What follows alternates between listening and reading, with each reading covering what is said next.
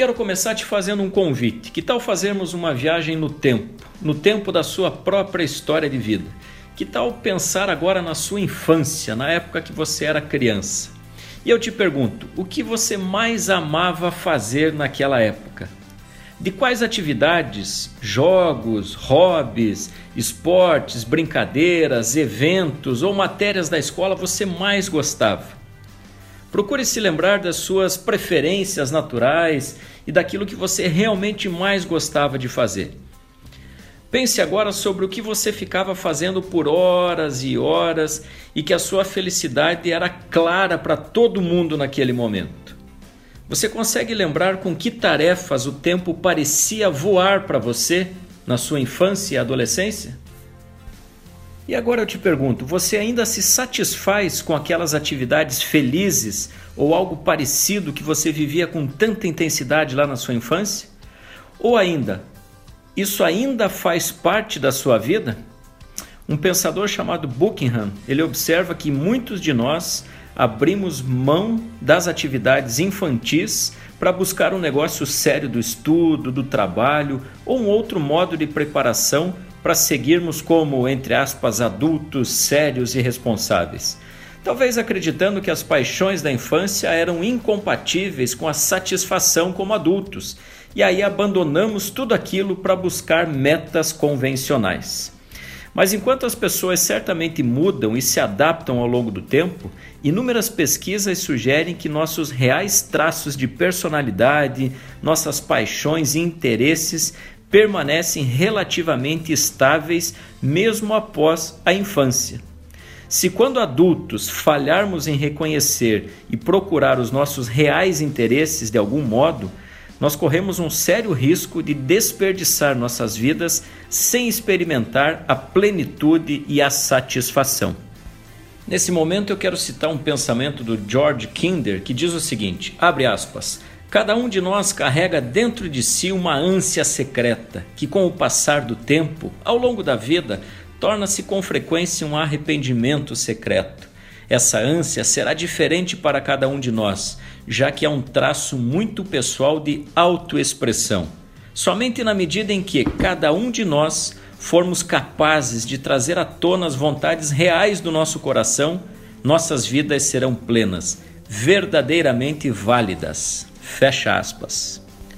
Me permita agora te contar que eu nasci numa pequena cidade do interior de Santa Catarina há 40 anos atrás, chamada Mafra, uma agradável cidade que naquela época tinha em torno de 40 mil habitantes. E eu te confesso que eu fui premiado com uma infância maravilhosa, onde a rua da nossa casa era o encontro de todos os amigos ali da vizinhança e era um verdadeiro parque de diversões. Brincávamos e jogávamos ali o dia todo. E eis que aos 9 anos de idade eu iniciei na escolinha de voleibol da cidade. Eu já participava ativamente da educação física escolar e adorava praticar todos os esportes, com maior habilidade no voleibol. Nas segundas semanas, essa escolinha estava sem levantador e eu me ofereci para ser um deles, sem nem saber ao certo o que, que tinha que fazer um levantador, nem como. Mas me candidatei e comecei a treinar como levantador daquele dia em diante. Nunca mais deixei de ser levantador vindo inclusive a me tornar o titular da posição e futuro capitão daquela equipe. Anos mais tarde, agora, né, depois de 40 anos para falar a verdade, eu comecei a refletir o porquê de gostar tanto de jogar vôlei e atuar como levantador. A minha conclusão é que eu sempre gostei de tomar decisões e participar ativamente do que estava acontecendo. No caso do voleibol, por exemplo, eu adorava o fato de que em todos os pontos a bola passaria pelas minhas mãos e eu teria que tomar a decisão de onde eu iria mandar a bola, para quem atacar e que tipo de levantamento. Para quem é do esporte, por exemplo, existe a bola alta na ponta, meia bola, bola chutada na saída, bola de três pontos, rápida no meio, ou então uma combinação de jogada que seria sinalizada para os atacantes momentos antes do saque da equipe adversária após eu ter analisado a formação da equipe do outro lado da quadra, bem como a nossa própria formação naquele momento da partida, procurando perceber no olhar, no semblante, no comportamento de cada integrante da nossa equipe como estava a sua performance naquele dia e, sobretudo, qual a sua condição de definir as jogadas que lhe chegassem às mãos. O fato de eu ter sido capitão de todas as equipes também me sinaliza valores importantes que eu trazia já dentro de mim desde aquela época, sem lógico ter noção clara disso naquele momento, e que carrego dentro de mim até hoje, que é o fato de me posicionar, de me manifestar, de me responsabilizar por um grupo de pessoas, mesmo sendo, desde aquela época, um cara tímido, que há muitos anos consegui trabalhar isso e enfrentar o público, desde uma pessoa apenas é, numa conversa individual até uma grande plateia numa palestra. Esse hoje é um dos grandes prazeres que eu tenho na vida. Confesso que eu aprendi a lidar com a minha timidez e que, mesmo assim, ela ainda existe, mas não me atrapalha, aparecendo em alguns momentos onde talvez eu sou pego de surpresa ou estou numa situação que eu não domino. Aliás, o esporte te ensina a lidar com situações que não dominamos, pois você pode treinar muitas e muitas vezes os fundamentos e as técnicas ou táticas que vai usar numa partida, porém jamais você poderá saber como o adversário vai se comportar. Essa imprevisibilidade te desenvolve para tomar decisões e compreender de fato que não podemos controlar tudo o que acontece em nossa vida, mas podemos sim controlar as nossas reações diante daquilo que ocorre em nossa vida. Esse podcast chama-se Saiba Quem é Você.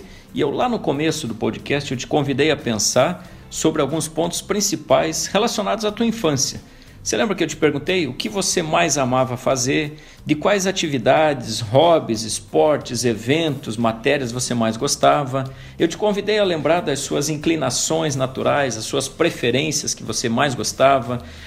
Te convidei a pensar também sobre o que você ficava fazendo por horas e horas e, e naquele momento a sua felicidade era clara para todo mundo e com que tarefas o tempo parecia voar para você. Eu quero te lembrar que muitas pessoas acabaram deixando aquela certeza infantil ir embora e começaram a ouvir o mundo ao seu redor com mais atenção do que aquilo que estava dentro de si mesmo. O mundo acaba sendo persuasivo e falando mais alto, e muitas pessoas acabam se conformando com as exigências do mundo atual e deixam de lado aquilo que elas têm dentro de si de mais valioso. E aí vale a pena considerar a possibilidade de que a carreira e os valores dessas pessoas estejam cercados pelas expectativas que foram definidas por outras pessoas, não por elas mesmas.